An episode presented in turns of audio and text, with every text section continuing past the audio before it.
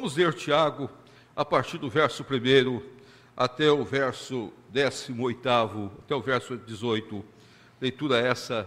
Vamos ler de forma responsiva, irmãos, para que todos nós possamos participar. Tiago, servo de, de Deus e do Senhor Jesus Cristo, as doze tribos que se encontram na dispersão, saudações. Tiago era um homem que estava em Jerusalém, então a sua carta é dirigida ao povo de Jerusalém e dirigida aos judeus. Verso 2, os irmãos.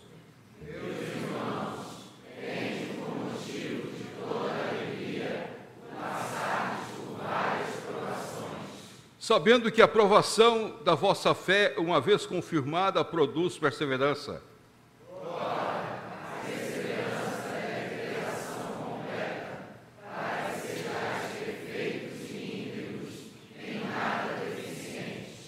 Se porém algum de vós necessita de sabedoria, peça a Deus, que a todos dá liberalmente, e nada lhes impropera, e ser-lhe-á concedida.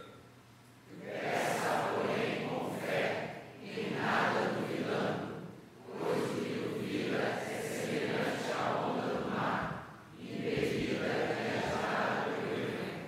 Não suponha esse homem que alcançará do Senhor alguma coisa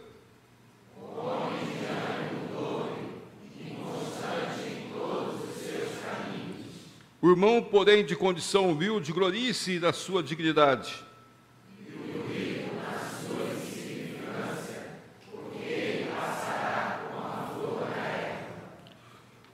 Porque o sol se levanta com o seu ardente calor e a erva seca, e a flor cai, e desaparece a formosura do seu aspecto, assim também se murchará o rico em seus caminhos.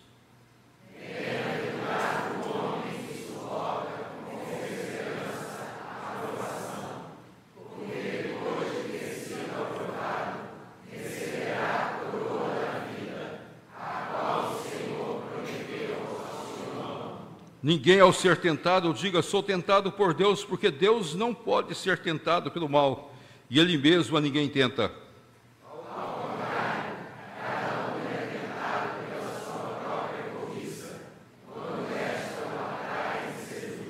Então a cobiça, depois de haver concebido, dá à luz o pecado, e o pecado, uma vez consumado, gera a morte.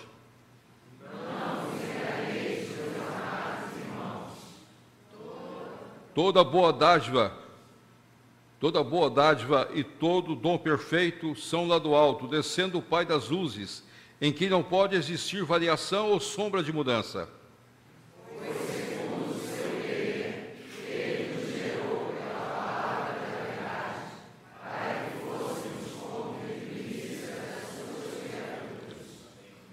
O Pai fala ao nosso coração e às nossas vidas nesta hora. Ministra para nós nesse momento de gratidão pela Igreja Presbiteriana da Gávea, nesse momento de desafio que nós estamos vivendo, não só no Brasil, mas no mundo todo, nesse momento também de gratidão pela reforma protestante do século XVI.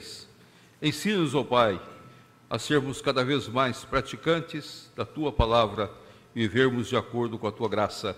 Que Teu Espírito Santo trabalhe em nós. E em nome do Teu Filho Jesus é que oramos. Amém. Amém. Amém. Meus amados, Tiago escreve então essa carta para mostrar a nós que nós devemos enfrentar as provações que a vida traz para nós. E ele faz uma análise dessas provações. Para alguns autores, o verso de número 4 é o verso chave da interpretação desse texto sagrado. Para a perseverança, deve ter ação completa, para que sejais perfeitos e íntegros e nada deficientes.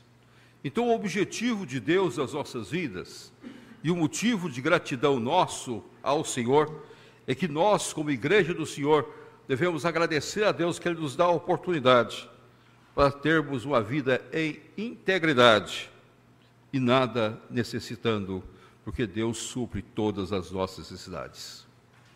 É tão bom a gente ver a providência de Deus dirigindo todas as coisas. E muitas vezes a gente fica numa situação difícil porque nós começamos a olhar para um lado, olhar para o outro, e nós pensamos que Deus esteja mesmo dirigindo este mundo.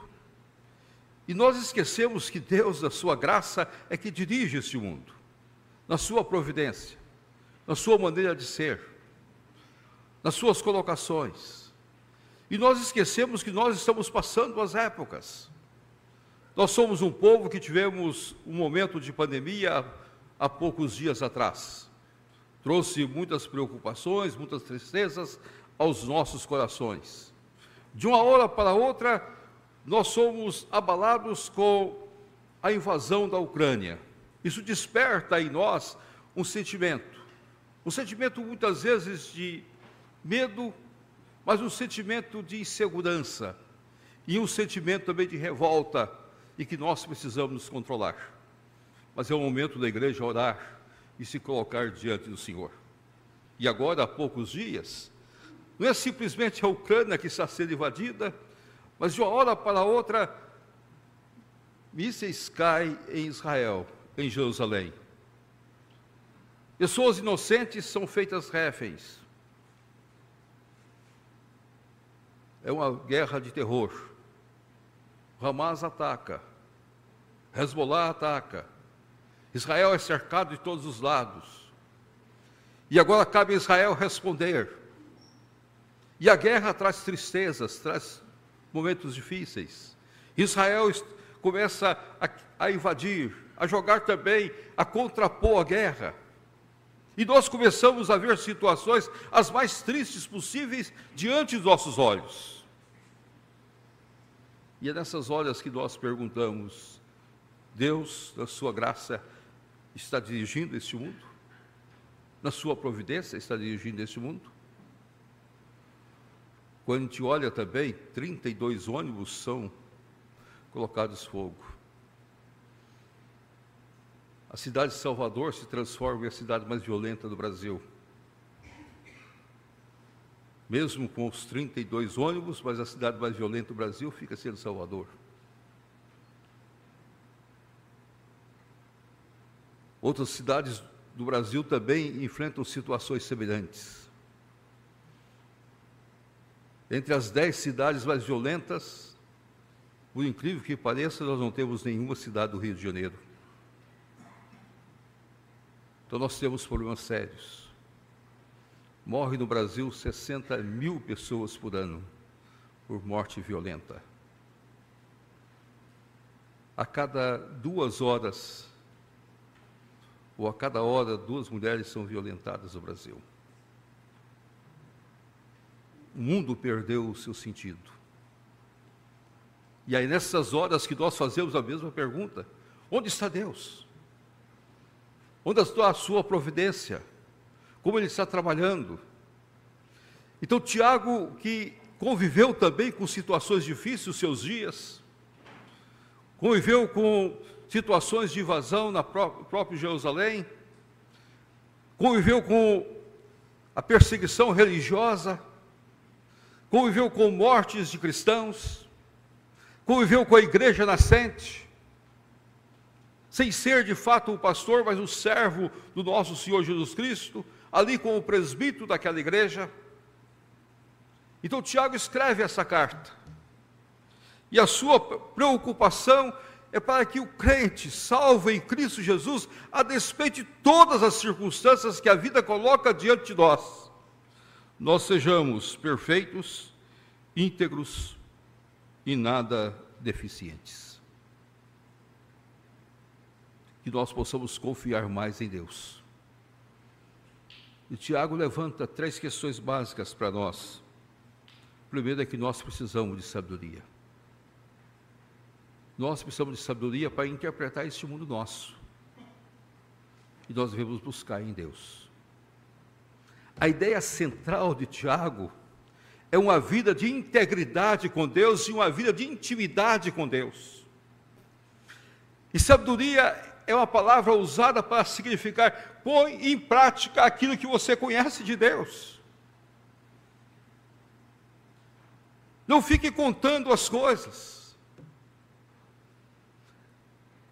A Segunda Guerra Mundial trouxe uma acusação sobre a Alemanha e sobre a igreja da Alemanha. que a igreja da Alemanha assistiu à Segunda Guerra Mundial de braços cruzados. E mesmo outros países também conviveu com a, a Segunda Guerra Mundial de braços cruzados. E não tratou de interpretar o tempo e o momento histórico que estava vivendo. A igreja precisa interpretar, conhecer, servir de paz para as pessoas, servir de refúgio para os irmãos, servir de consolo para as famílias. A igreja precisa ser o lugar especial para que cada um de nós possamos, possamos aqui glorificar, louvar, bendizer e entender o mundo que nos cerca. Sabedoria. Mas nada duvidando. Porque uma das coisas que o inimigo faz é colocar dúvida no nosso coração. E às vezes a dúvida vai surgindo. A dúvida vai crescendo. E nós começamos a fazer alguns exercícios filosóficos. E começamos a imaginar onde estaria Deus neste momento. Onde poderia estar Deus, que está vendo tudo o que está acontecendo? Parece que os braços de Deus estão cruzados e os ouvidos estão não ouvindo. E a boca está calada. Mas quando nós entramos na intimidade de Deus, nós compreendemos que na história da humanidade o Senhor já havia predito todas essas coisas guerra e rumores de guerra para a vinda gloriosa de Jesus Cristo. Epidemias, guerras, rumores de guerras, é o cumprimento profético de Mateus 24 é o princípio das dores. E se é princípio das dores, nós precisamos ser sábios para enfrentar essas dores sem entrar em desespero. Continuar cada vez mais íntimo de Deus, cada vez mais de joelhos dobrados, cada vez buscando mais o Senhor, cada vez entrando mais diante da, do trono de Deus para compreender o futuro de todas as coisas. É isso que Deus quer que nós façamos. E é isso que o Tiago coloca para nós. Para que cada um de nós, em gratidão diante de Deus, tenhamos mais comunhão com o Senhor. Na busca de sabedoria, na busca de entendimento, que nós possamos decorar a Bíblia Sagrada e tê-la sempre como ponto central das nossas vidas. Quando a reforma eclodiu, foi o mesmo momento que eclodiu também a Guerra dos Cem Anos, ou a Guerra dos Camponeses, principalmente a Guerra dos Camponeses. Terminou a Guerra 100 anos e a Guerra dos Camponeses. A Guerra dos Camponeses foi uma tristeza profunda para Lutero a história registra que Lutero enfrentou um dos momentos mais cruciais da sua vida. Ele estava traduzindo a Bíblia. Estava traduzindo a Bíblia para a língua alemã. A tradução da Bíblia de Lutero foi de fato dar a estrutura linguística do alemão. Qualquer pessoa que estuda o alemão sabe que a tradução de Lutero deu a estrutura linguística para a língua. Foi um trabalho difícil, pesado. Lutero, à medida que ia fazendo aquele trabalho ali, ele ouvia as notícias da guerra. E ele ficava muito triste, porque muitos daqueles que estavam em guerra eram pessoas que eram reformadas aos seus olhos. Eram pessoas que haviam aceito a sua, a sua pregação, seus ensinamentos. E um dia Lutero entrou em algumas crises profundas. Alguns autores afirmam que a crise de Lutero foi tão grande, a depressão foi tão grande de Lutero, que ele não estava conseguindo mais pensar, nem agir. A sua esposa, Catarina, deu um, deu um susto em Lutero. Ela chama Catarina Vambora. Era uma mulher crente. Lutero teve o privilégio de ter seis filhos. E Catarina, naquele dia, vestiu toda de luto, uma roupa de luto, pela manhã. E quando Lutero estava aguardando ela para o café da manhã, ela entrou com a roupa toda de luto para sentar com ele à mesa. Olhou para aquele quadro, olhou para sua esposa e disse: Por que, que está assim? Por que está de luto? Quem morreu? Quem foi sepultado? E Catarina usou uma expressão que ficou narrada na história, uma das expressões mais profundas. Ela disse: Deus morreu. O Deus que você prega morreu, Lutero. Você perdeu a fé. Naquele momento foi um choque para Lutero. Ele entendeu que Deus, a sua providência, mandou a sua esposa se colocar naquele momento, para que ele pudesse entender uma coisa: a despeito da guerra, a despeito das lutas, a despeito das, das batalhas, a despeito de qualquer circunstância,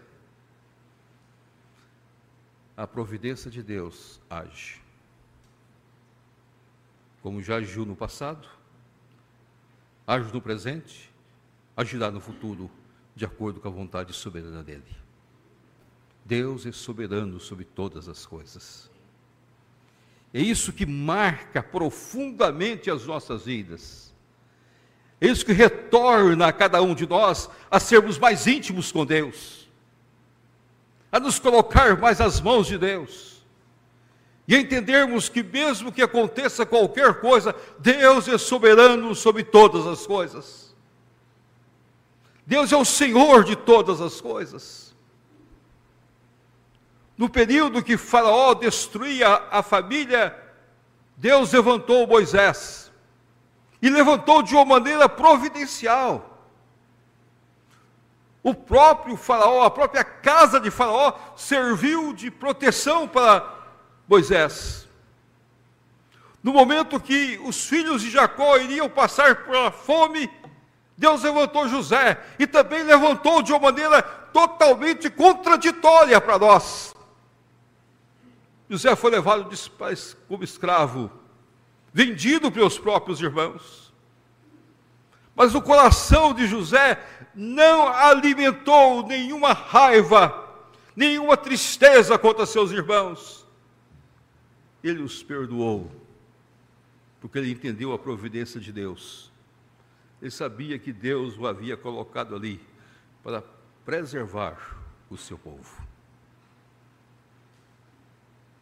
Buscamos sabedoria no Senhor para uma vida íntegra, para uma vida perfeita e nada deficiente.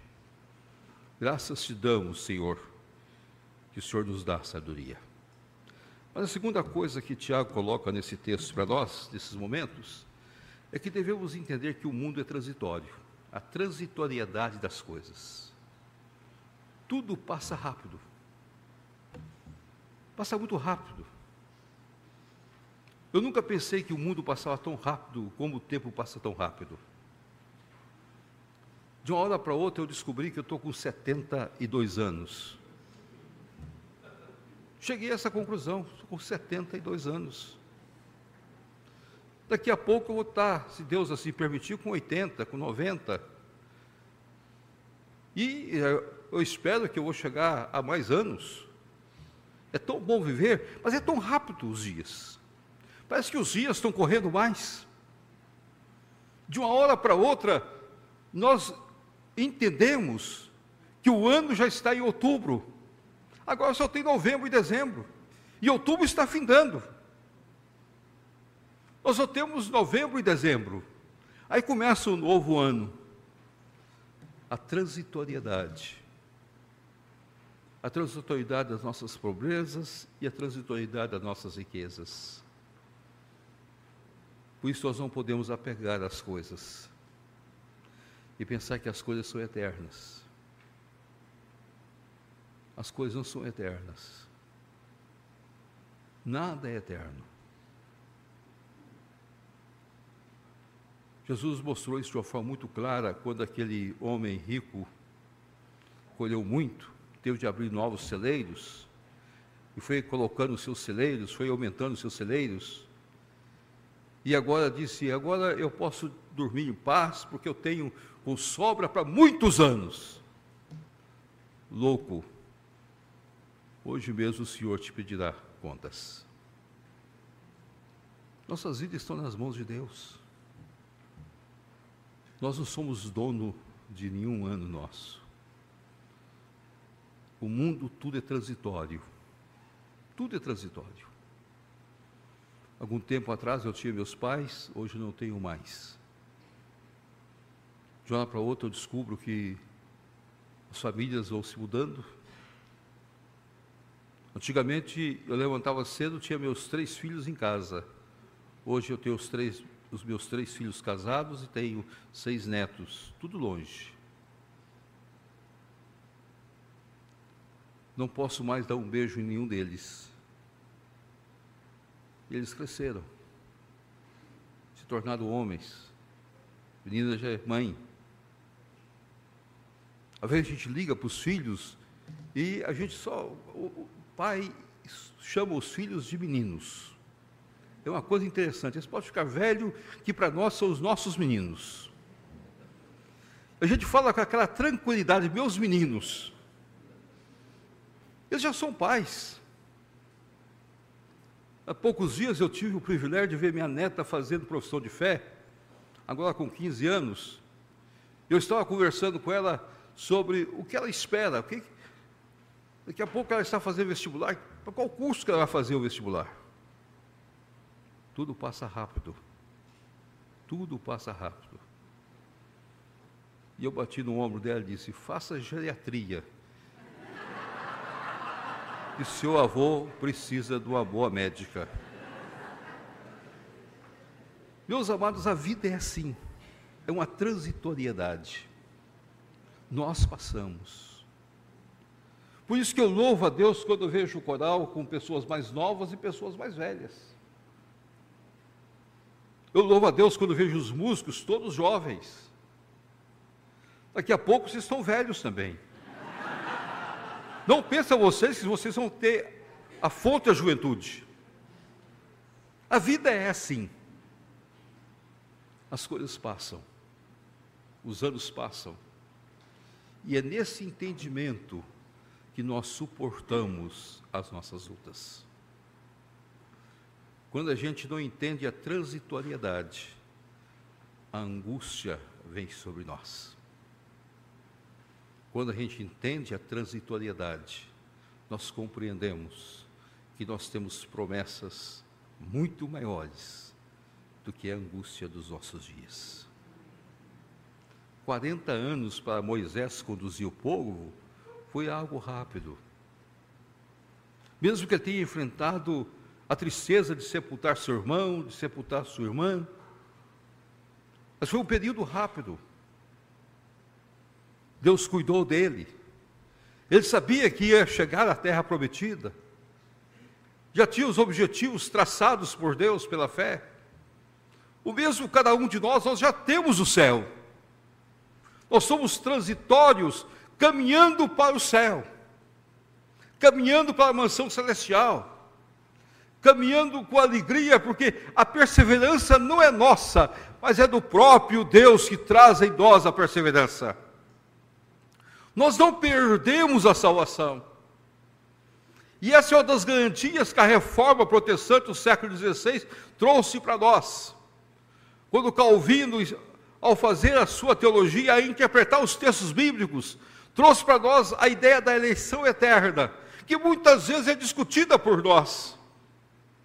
Mas a eleição eterna é calcada em um princípio de Efésios capítulo 2 porque Deus é que nos perdoa os nossos pecados. Somente Deus é que dá graça a nós. E somente Deus dá segurança a nós. Aí nós vamos lembrar: se cair, não ficará prostrado, porque o Senhor nos toma pela mão e nos levanta. É isso que nos alegra. Toda vez que eu saio de casa, minha esposa pergunta: vai tudo muito bem, vai muito bem. E se eu não voltar, sabe que eu estou no céu. Eu vou estar lá te esperando. Nós temos de entender qual é o projeto de Deus nas nossas vidas. Tudo é transitório, meus amados. Tudo passa e nós voamos. É a relva, de uma hora para outra, não é relva mais. É o orvalho, de uma hora para outra, ele já se desfez. É muito bom entendermos a maneira que Deus trabalha, a maneira que Deus faz todas as coisas porque o sol se levanta como ardente calor e a erva seca, e a sua flor cai, e desaparece a formosura dos seus aspectos. Assim também se murchará o rico em seus caminhos, quem confia somente nos seus bens. Aqui não é só o rico em riquezas materiais, mas tem muitos pobres que acham que confia mais nos seus, naquilo que tem. Qualquer pessoa que confia nos seus bens, qualquer pessoa que de fato pensa que o materialismo é, é a sua riqueza, se destrói. A nossa riqueza é Jesus Cristo. O nosso tesouro está no céu. E nós já o temos aqui. Viva o céu hoje. Quando chegar na sua casa, na hora do almoço, ou no restaurante, se for almoçar, almoça lembrando o seguinte: eu já estou no céu. Eu já estou no céu. Então a comida fica muito mais gostosa. A comida fica feliz. Há poucos dias eu estava na Coreia. A comida coreana tem muita pimenta. E eu disse para minha esposa: vamos comer essa comida como nós já estivéssemos no céu. E a comida era, era gostosíssima. Era alguma coisa especial. De uma hora para outra eu descobri que a comida coreana é a comida mais saudável. Não tem sal, só tem pimenta. E você consegue equilibrar essas coisas com maestria. E é gostoso, é saborosa. E por incrível que eu pareça, eu aprendi uma coisa. Na Coreia, o arroz vem no final. Depois de você ter comido tudo, aí aparece uma cubuquinha de arroz que é o tipo de uma papa, sem sal, sem manteiga. Aí vem um tipo de uma sopa para você despedir, você vai misturando aquilo e é muito gostoso. Por quê? Porque o arroz para eles é o símbolo da continuação da vida. O país só existe porque o país aprendeu a produzir arroz. Faz tudo de arroz. É o símbolo da continuação da vida. Nós temos de olhar aquilo que Deus tem colocado para nós. Não há nada igual à comida brasileira e não há nada semelhante às coisas que Deus dá para nós nesse país. Vamos valorizar. Tudo é transitório, mas vamos nos alegrar olhando para o céu. A terceira coisa que o texto traz para nós, de forma bem rápida, é que não vamos pensar que Deus é que tenta nós. O inimigo usa situações para nos tentar. Mas muitas vezes as situações são frutos da própria cobiça humana, do desejo humano de ter as coisas. O ser humano, ele, ele vive dentro de uma balança. De um lado está o ter e do outro lado está o ser. E quando nós inclinamos para o ter, a cobiça nos domina. Quando nós inclinamos para o ser, nós entendemos que o nosso caráter é que é mais importante. E a vida cristã, ela vive sempre do ser e nunca do ter. É no ter que o inimigo tenta. É no ter que o inimigo começa a colocar algumas coisas diante para nós. É no ter que nós não aprendemos a ser gratos por aquilo que Deus, na sua grandeza, põe diante de nós. Porque muitas vezes nós olhamos para o ter e achamos que nós poderíamos ter mais. E a gente não alegra com aquilo que nós possuímos. Aquilo que Deus tem colocado diante de nós, aí a cobiça vem sobre nós. Não cobiceis, não tenhais inveja.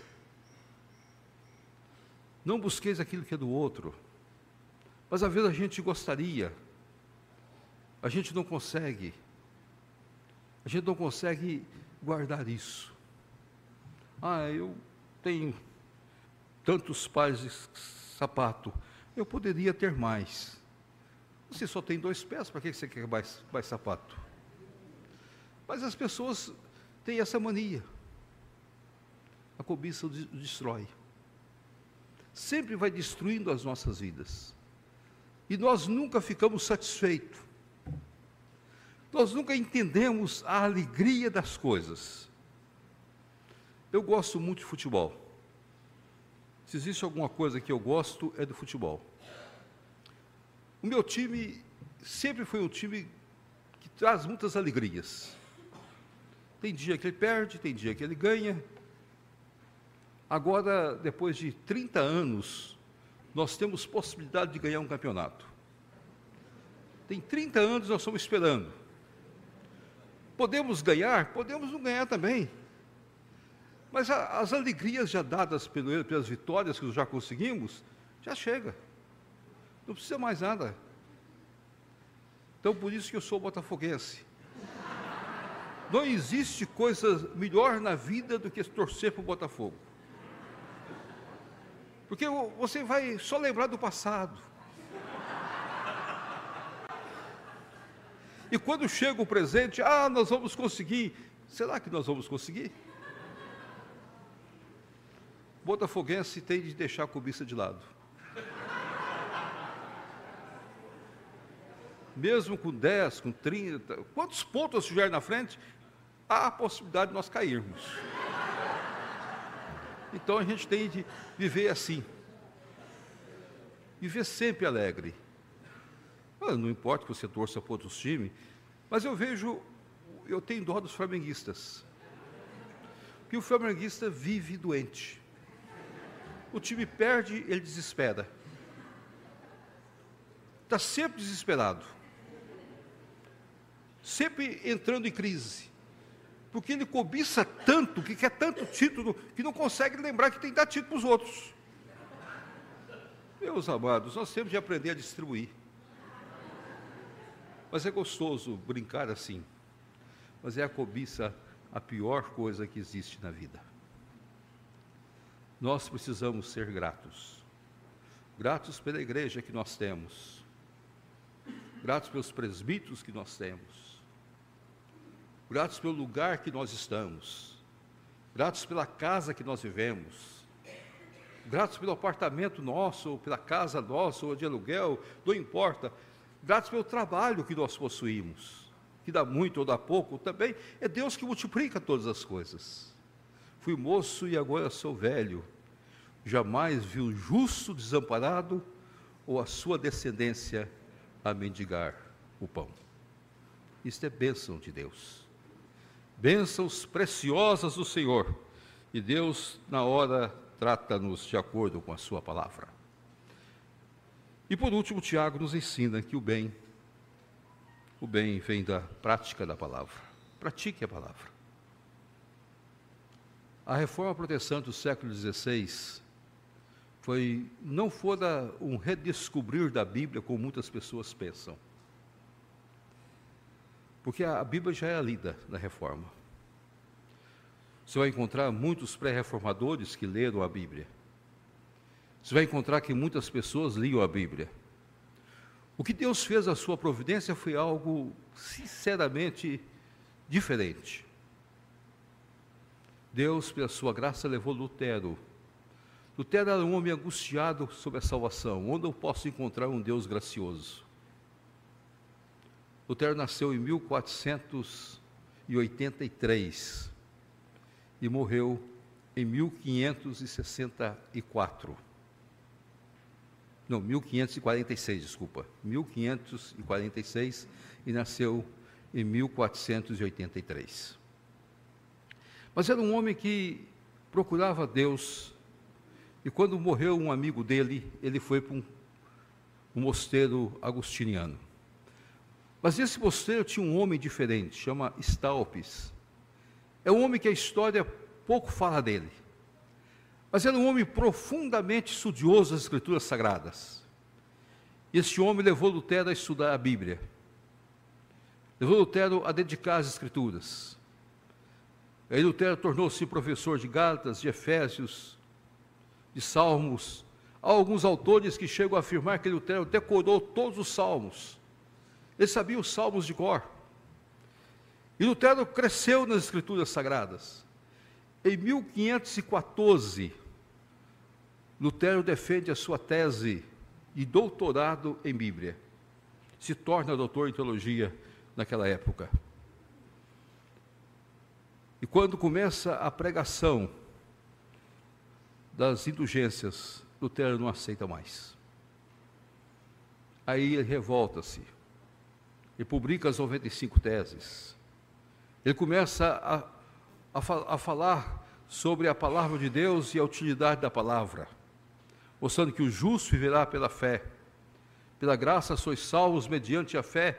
Isso não vem de vós, é dom de Deus não de obras, para que ninguém se glorie, as quais Deus preparou para que andássemos nela, de antemão preparou para que andássemos nela. É bom a gente entender isso. Mas houve uma dieta chamada dieta de Worms, que foi o divisor das águas, em 1521, quatro anos após a publicação das 95 teses. Lutero lá estava ele foi o único reformado que lá estava. Foi colocado todos os livros que ele já havia escrito, Cativeiro Babilônico e todos os demais livros que já havia escrito, foi colocados todos à frente dele. O representante do Papa, o cardeal cartejano, ou caetano, ou cartejano para alguns, levantou-se a seguinte proposta, estava também o, rei, o aquele que representava o rei, o rei Carlos V, que era o rei do Império Sacro Romano naqueles dias. E levantou a seguinte tese para Lutero: você pode se arrepender, nós anulamos tudo, e você volta a Universidade de Wittenberg, continua seu trabalho, continua sua pregação, seus estudos, continua licionando ali naquela universidade, e tudo está pronto. Só você dizer que tudo que você escreveu, você se arrepende. Lutero pediu um dia.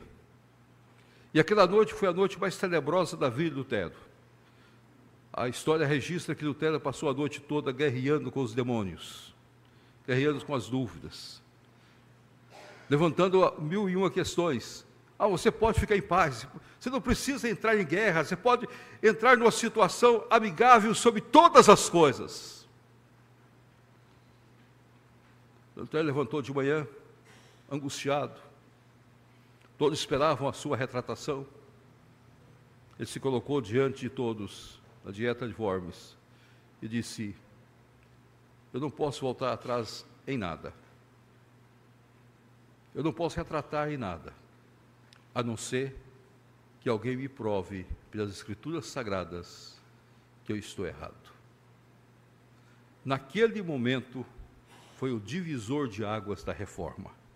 A Bíblia, e somente a Bíblia, é que trata de todas as questões das nossas vidas. Não é a igreja. Quando nós fazemos nossa profissão de fé, nós prometemos uma coisa: obedecer às autoridades constituídas. Mas existe um ponto central: enquanto elas forem fiéis às Sagradas Escrituras. Se um dia as autoridades da igreja fugirem da Bíblia, nós não temos a obrigação de obedecê-las. Lutero, naquele dia, fez a reforma. E a reforma foi a palavra de Deus. Por isso que o texto sagrado de Tiago traz isso para nós. Por segundo o seu querer, ele nos gerou pela palavra da verdade, para que fôssemos como que primícias das suas criaturas.